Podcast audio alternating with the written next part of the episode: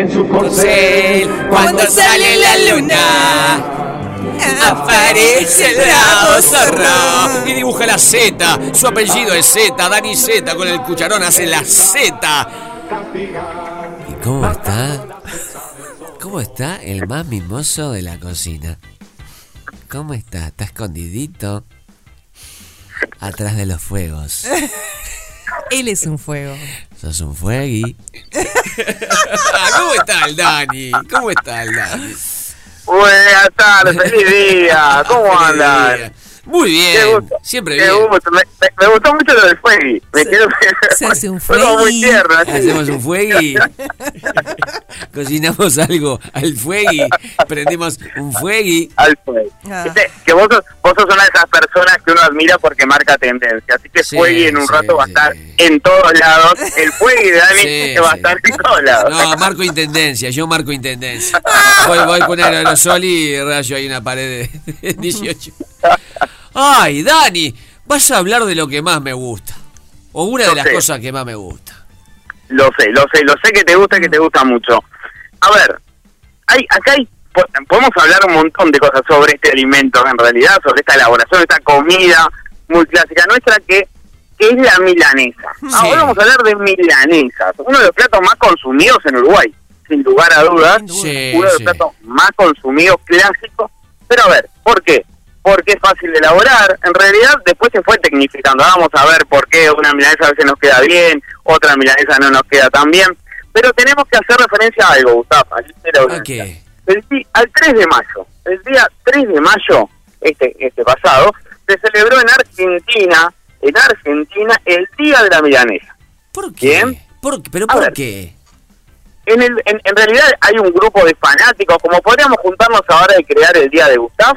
Bueno, un grupo de fanáticos a través de las redes en el 2011 quiso hacer un esfuerzo o juntarse para que este plato que tanto les gusta, su plato preferido, tuviera un día en el almanaque. Tanto fue así el movimiento, tanto adeptos tuvo esa movida en redes que se dejó, se decretó en realidad el día 3 de mayo como el Día de la Milanesa. No es internacional porque pertenece solo a Argentina, pero bueno, en el país hermano se celebra ese día con grandes, a ver, con varias cosas. Ofertas, obviamente, la, la milanesa ese día se consume a un precio menor, todos los restaurantes la elaboran y por lo general en Argentina lo que se hace es ese día crear algún plato diferente que tenga milanesa o algún algún este algún vos. queso diferente, agregarle algún algún sabor más.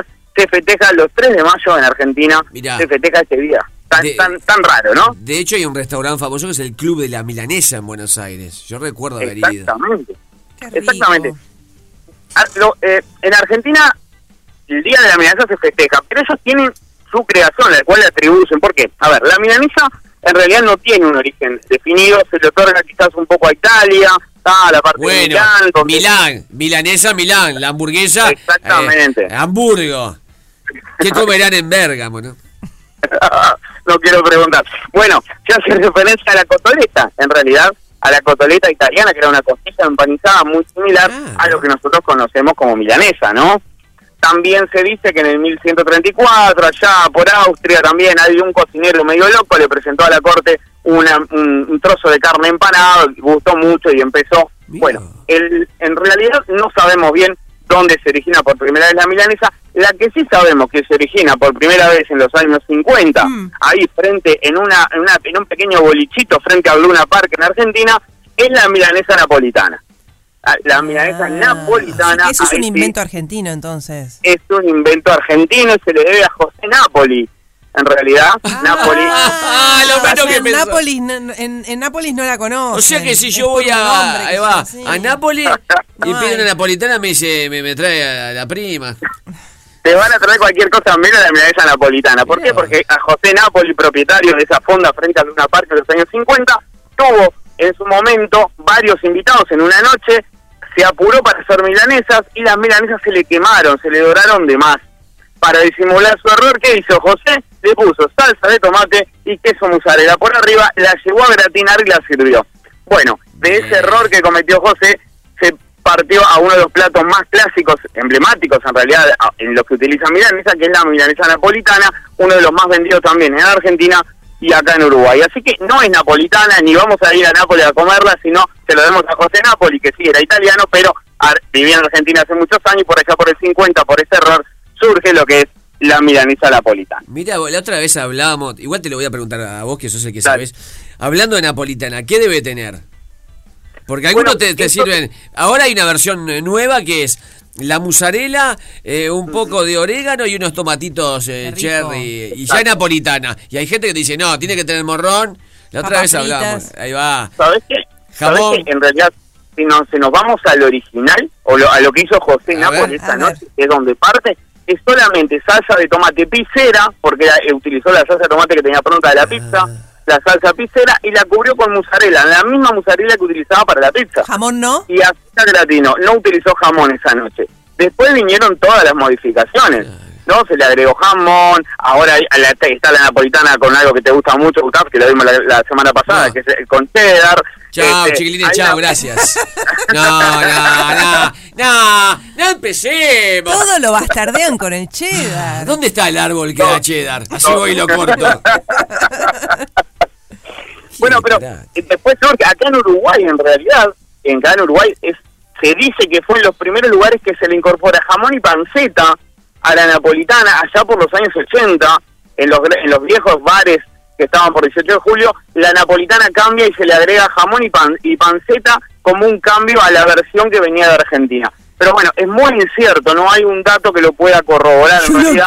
Entonces, bueno, creo eso, Dani. Eh, A ver, me decís eso y se me viene también el chivito a la mente, ¿no? Hay como un Claro, traspaso de ahí, ingredientes. Sí, ¿no? sí, sí. Exactamente, exactamente. Hay un, hay un cambio y todo se va modificando después y va tomándole su momento, ¿no? Hay, hay un restaurante actualmente, un, un tipo restaurant bar en, en la zona de 18 de julio que sirve una milanesa napolitana que le pone chorizo, chorizo, el clásico chorizo que, de que hacemos a las brasas, bueno, chorizo de cerdo, pone la milanesa, rueditas de chorizo de cerdo arriba, recubre con jamón, mozzarella, panceta y gratina. Eso es una Ah. versión. Bueno, Pa, me da mucha curiosidad. sí, eh. ya aparecerá también el que te- le pone morcilla, ¿no? Me da. Exactamente. y seguramente cualquier dulce o salado te van a preguntar es para acompañar la milanesa. Qué raro. Bueno. Bueno, pero a ver, no nos quedemos solamente porque milanesa, el uruguayo, el argentino, milanesa, y lo lleva a pensar directamente a la, a la, a la carne roja en realidad, y en realidad milanesa por por extensión de la palabra se le llama a todo lo que está empanizado. Ese, es- Claro. una- es un error igual, ¿no? Pero se le dice a todo. Por ejemplo, de pollo, de pescado, las milanesas de tofu, de berenjena, Sí. de zapallitos, todo lo que va empanado se le atribuye el nombre de milanesa, que va a ser después frito. Mira Mi abuela hacía unas cosas siempre- riquísimas que se llamaban ver. milanesa de chauchas. ¿Viste esas chauchas que son anchas? Pero anchas, anchas, como de 3, 4 centímetros de ancho. Y, y teníamos en casa y ella las hacía a la milanesa como alguna gente hace a la berenjena, quedaban deliciosas. Exactamente. Bueno, pero mucha gente dirá, escuchame, milanesa de carne, milanesa de pollo no Claro, es milanesa. fundamentalismo. Exactamente. Milanesa de tofu menos. Pero bueno, claro, de no. seitán y de. Milanesa seitán. te digo. No Sí te digo. Claro. Pero Ahora bueno, venden también de jamón y queso, ¿viste? Milanesa de Ahora jamón. tenemos Y cuanto más cara está la de carne, más ves de jamón. Más y milanesa queso. de nada, milanesa de nada. Milanesa de aire. nada. Bueno, ese es un gran problema. En, en Uru- en Uruguay, en Montevideo sobre todo, allá por la década del 90, uno iba, o capaz se acuerdan, uno iba a pedir alguna milanesa en algún bar o a comer en algún bar y lo que comía era pan rallado, porque la carne Ah, era tan finita que muchas veces no se, era una feta Era de una panceta, feta de carne. exactamente. de carne, perdón.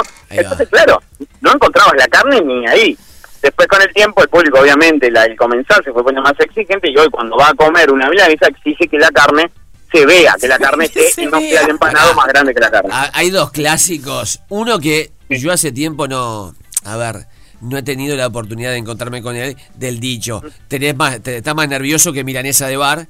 Ha mejorado la calidad. Antes era una fija comer una milanesa en un bar y, y, eh, morder ese nudo Sí, de nervio. sí. Y la otra, que no transo. Sácame. No transo. A ver, que la carne quede por un lado y Que se despegue que se despegue la- hermano que se El empanado, digamos. y, y, y- y comes por otro lado el pan rallado ese, ese No es un error. Ese es un- No bueno, molesta ahí, ahí vamos, ahí viendo un poco ahora de la técnica en realidad, Gustavo Felicia la audiencia, sí es verdad, un, un, error a nivel gastronómico, a nivel gastronómico profesional, estamos hablando, es que el empanado se despegue de la carne. Cuando pasa eso quiere decir que estuvo mal realizada y la milanesa no está en forma correcta. No me molesta. Pero bueno, a ver, tenemos diferentes cortes, a ver, nalga, bola de lomo, la cuadrada, el cuadril y el peseto son los cortes ideales para hacer milanesa. En ese orden quiero. Repetime. Nalga, bola de lomo, te repito, nalga. La nalga es el corte ideal para hacer milanesa siempre y cuando esté tiernizada. Ujú. La nalga es un corte duro, es el corte que más, uno de los cortes más trabaja en el animal, porque es un músculo que tiene mucha tensión, pero bueno, siempre y cuando esté tiernizada, va a ser el corte número uno en sabor para hacer una milanesa. Sería nalga, bola de lomo, la pulpa cuadrada, el cuadril y el peseto. ¿Por qué el peseto por último? El peseto es una carne dura. Si bien nosotros la podemos tiernizar, nunca va a llegar al punto de terneza que quizás obtenga la nalga cuando fue tiernizada. Mirá vos. Entonces, y ahora y voy a lo que dice Gustav, ¿por qué? Porque la carne para milanesa, y entramos en los tips para, para elaborarla, no debe de tener grasa, no debe tener tendones, Gustav, Claro. no debe de tener tejido conjuntivo, en realidad que la pieza, imagínense que la, a ver, la carne, la carne es un músculo, ¿tá? las piezas son el músculo del animal. sí. Esos músculos están cubiertos por un tejido adiposo que los recubre y los protege, es como un arnés que lo recubre. Bueno, hay una parte de esa carne que seguro en el corte de las milanesas va a tener un poco de ese tejido, pero el tema es que tenemos que tratar de evitarlo lo más posible cuando vamos a la carnicería, decirle no, dame de esta y poder elegir, porque donde nos llevemos en realidad mucho tejido adiposo, mucho tejido conjuntivo, lo que va a hacer es esa sensación cuando comemos que estás comiendo un nervio, en realidad, Y no te- tenés cómo Claro. utilizarlo. Tejido conjuntivo y te da conjuntivitis. Escuchame, me hiciste acordar una cosa. El Perdón. médico de la radio. Claro. Pero después de- te voy a dejar desarrollar. Dale. Eh, se me vino la imagen del martillo para tiernizar Sí. que siempre había en cada casa uruguaya. De madera. De madera y pegarle el martillo ese que tenía como los pinchitos. Qué lindo Exacto. martillito de Sí, señor. madera. Mira, ¿qué pasa? En las carnicerías viejas, o, sea, al principio de lo que era la, eh, la faena, la producción de carnes, eh, sobre todo acá en Uruguay, no había, no existía la máquina de tiernizar. La máquina de tiernizar fue un invento, entre comillas, moderno. No había. La manera de tiernizar era golpear ese- pum, esa carne con con un mazo. En realidad, si tenemos el mazo bien, ya tenemos la parte de atrás del mango de la cuchilla también para golpear.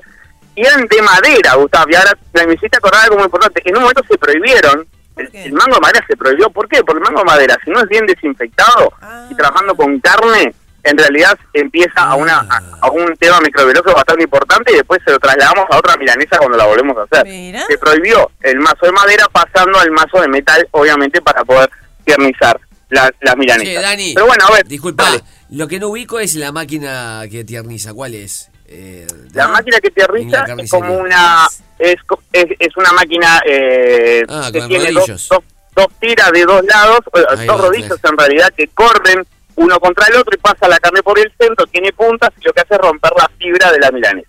Sí. Siempre está ahí adelante, en la, en la tiene adelante en las carnicerías. Ahora hay una más moderna, hay una que tiene hasta la intensidad del tiernizado en algunas carnicerías. Este, pero bueno, es eso nada más. Lo que hace es romper la fibra, nada más. Ahí va. ahí. Importante. Y ahora vamos seguimos con los tips. El tamaño, el tamaño acá es súper importante. ¿Por qué? Porque cuando vamos a comprar las milanesas, no tenemos que comprar la milanesa esa enorme cuando vamos a cocinar en casa, ¿no? Tenemos que comprar una milanesa que entre en el sartén y en el contorno le sobren al menos 3 centímetros. Ah, y bueno, hay que llevar el metro para comprar una El milanga. tamaño de la mano, me dijeron a mí una El vez. tamaño de la El mano. tamaño de la mano. Esta- la milanesa puede ser del tamaño que quieras, siempre y cuando entre en el sartén y te quede un borde donde el aceite pueda fluir de forma Claro. normal. Así que siendo eso no pasa nada. Dani, Después, disculpa que te Dale. corte, llega pregunta de oyente. ¿Qué diferencia hay entre milanesa napolitana y milanesa a la pizza? ¿Cuál es la diferencia? O milanesa a la Bueno, pizza. en realidad, en realidad es toda una deformación, y ahí volvemos a lo mismo, la milanesa a la pizza, si vamos a José Napoli, que utilizó la salsa pizzera, porque en realidad la milanesa napolitana no se debe hacer con salsa pizzera, sino con una salsa diferente al que elaboramos la pizza, José Napoli en su inicio utilizó la pizzera. Entonces podría Para ser anotar. Utilizó la milanesa a lapicera, la la lapicera para anotar, si no se olvidaba. o sea, él en realidad, napolitano por su apellido, pero en realidad estaba haciendo la versión más clásica de la milanesa a la pizza. O sea que si el tipo era, no sé, eh, Garategui, eh, la, tráeme una milanesa de Garatigá. claro, o sea, a ver, él lo que hizo fue, fue por un error tratar de solucionar el error que había cometido, hizo eso y en realidad después las deformaciones, es uno de los productos, ¿sabes qué? Que a nivel técnico, a nivel de gastronomía, de formación profesional, no hay mucho para, para, para, para debatir, porque en realidad no hay nada científico o que Claro. afirme o Claro, técnico sí. teórico que diga quién lo hizo, qué está bien y qué no, en los casos de la si es napolitana, si es a la pizza, si es a la suiza, o sea, no hay mucha, mucha... Y es a caballo, bueno, hay una gran discusión, que es, bueno, si es a caballo, ¿es con uno o con dos huevos fritos? No, no, eh, pisa a caballo eh, me marea. Es sutil, es sutil. Hoy estamos. Hoy estoy. No, pisa a caballo, no hago bien la digestión, Dani. bueno, pará. Temperatura del aceite 180 grados siempre. Sí. No podemos no podemos pedir a mayor temperatura ni a menor porque nos queda enzumbado. El pan rallado, ah, el, co- el pan rallado tiene que ser lo más opuesto a lo que mucha gente cree. El pan rallado tiene que ser el más fino posible, el rallado más fino, porque cuanto más fino el pan rallado, más se adhiere a la carne. Y la milanesa Importante. de bar, esa que tiene rulos, es eh, con harina y no con pan rallado. Claro, te estamos hablando del, del pan del, fri- del la empa- el empanado clásico que es pan rallado, huevo, pan rallado. Después tenemos las otras variantes que es harina y huevo, por Claro. ejemplo. A mí me Ah, gusta, perdón lo que voy a decir, perdón lo que voy a decir, Dale. pero me gusta, me harina gusta y huevo. peluda, me gusta peluda. Que ¿Te gusta rulito. peluda? Me gusta A peluda. ¿A A mí vos? también. A mí también. No hay cosa mejor que la milanesa con harina y huevo que queda Ah. con todos esos pelitos así. Tengo otra pregunta, disculpa que te corte y ya, ya, este, seguimos, va, liquidamos. Eh, vas al bar y milimétricamente te sirven una milanga redonda que sí. ¿Cómo hicieron para Del hacerla tamaño tan- del plato. Del tamaño del plato, redonda, loco, con un compás. Exacto. ¿Cómo es que Bueno, se hace ¿sabés? eso? ¿Sabes qué? Ahí, ahí eh, lo que trabaja mucho es la mano del cocinero, de la mano de quien lo elaboró. ¿Por qué? Porque él partió de una pieza, de una bola, de un trozo de carne y con el martillo poniendo esa carne Ah, entre dos films. quedó Ah. Exactamente, entre dos films, entre dos películas de film, va martillando hasta dejarla redondita, igual que hacemos con una masa cuando intentamos hacer una algo redondo, de la misma manera, en este caso martillando, va llevando la carne hacia todo el contorno y le quedan perfectamente redondas y está pensado que sea justamente ese ese tamaño del plato para poder obviamente después eh, que quede en el plato y se fri y se frisa así redondita como sale gusta Alicia se frisa entonces te aseguran que cuando sale al fritador mantiene la forma y cuando sale al plato obviamente va a ocupar prácticamente todo el plato Mirá vos. Mirá ¿cómo vos el sabe? misterio de la milanesa. Esta es la verdad de la milanesa. La, la- la milanga redonda. A mí me deja loco cuando me dice, me sirven una Sí. milanga así. cuándo trae una milanesa? Ah, te piden que el traigas. garrón siempre presente. Federico ¿Qué? te acaba de garronear una milanesa. A ver cuándo traes. Una milanesa de Dani, vamos, qué divino. Qué vamos, divino. vamos a, vamos a llevarle un día vamos a cocinar en vivo que tenemos pendiente hace mucho tiempo tenemos que cocinar y, y probar ahí en vivo para algo importante no me así voy Sí. liquido porque el tema del aceite señores señoras no necesitamos llenar una olla de aceite para freír con que cubra apenas la milanesa alcanza no necesitamos gastar mucho aceite no utilizamos aceite de oliva solo de girasol que es el mejor aceite para freír y un golpecito de frío después de empanar apretar bien el pan rallado Ahí, Claro. golpe de frío en la heladera, tranquilo, 10, 15 minutitos, de ahí recién freímos Ah, y eso bien. nos asegura que el empanado no se va a despegar y no, no va a quedar esa sensación como que está aireado o levantado, que es feo cuando vamos a comer, que era lo que decía Gustavo recién. Dani, hay dos mensajes. A ver. Dale. Para Dani Z, si se puede, que me diga la receta, cómo se prepara un buen pollo al yogur, que quiero agasajar a mi madre. Mirá, pa, la tiró a Podría matar. ser una pendiente, un pendiente para la semana que viene, previo al Día de la Madre, podría hablar Ahí va. de, recetas para agasajar a la madre. Preparala, pollo al yogur. Mirá. Prepare- preparémosla, a ver, cuidado con el tema del yogur, porque el yogur es uno de los productos que no puede ir a horno. Por lo general los pollos al yogur se hace un pollo y se hace una salsa de yogur para acompañar, pues se corta en el horno. Así que, pero bueno, sí, después compartimos una, una receta Dale. entera para, para el oyente. Muy bien. Dani, Dani, venite a casa a morfar. Dani, Dani, No puedo. haceme un pato a la orange. Pato a la naranja y pollo al yogur. eh. Eh, sí, para el semana que viene tenemos esos dos platos para mamá, ¿eh? Pato a la, pato a la naranja, uno de los platos más clásicos de la cocina eh, francesa, antigua, súper fácil de elaborar en realidad, porque parte de, de- de un pato que va al horno, se glasea con una mezcla de naranja y azúcar, horas de cocción y se sigue con lo que queda, se, se reduce y se hace una salsa de naranja. Es muy simple, pero es uno de los platos más ricos y más antiguos de la cocina, así que con gusto vamos. Él pone el pato, lo único que le voy a decir, pero yo voy y se lo prepare. Claro, Muy puede ser difícil, ¿no? Conseguir el pato. Qué lindo. O le decís al pato Aguilera Pato que venga, al también pato que venga a tu casa. La audiencia Sierra Nueva. ¿Quién es Dani Z? Maravilloso, la explicación me encanta. ¿Cómo, quién es? Bienvenida, bienvenida, nueva oyente de Feliz Día. Dani Z eh, hace cuatro temporadas es nuestro encargado este, de, de gastronomía. A ver, con- si te tuvieras que presentar todo lo que haces, dónde estás, dónde pueden ir a visitarte.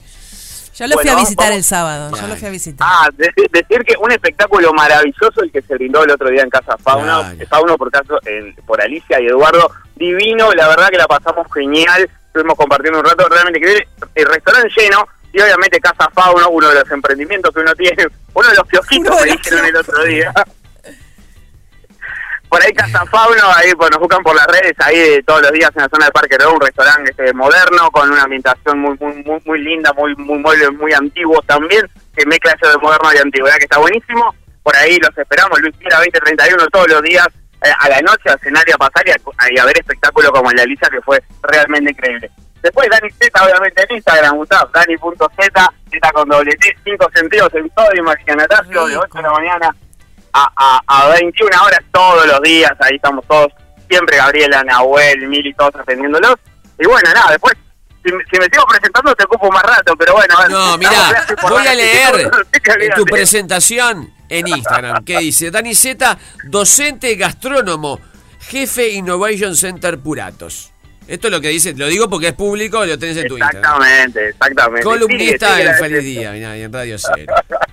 El número uno, Dani Z. Qué lindo que la gente vaya descubriendo. No importa cuántos años está al aire este el programa. Total. Se una gente y, y comparte este disparate eh, animal que hacemos. Estaba pensando, esta oyente escuchó hoy por primera vez, ¿no? Pobre. Y se quedó. No te vayas, eh, seguí con nosotros. Dani, hasta el jueves que viene. Cuídense mucho. Chau, chau. Preferible. Feliz día. Porque es preferible reír que llorar. De lunes a viernes, de 11 a 13, energía positiva. Por Radio Cero, 1043. Dejar lo malo para mañana.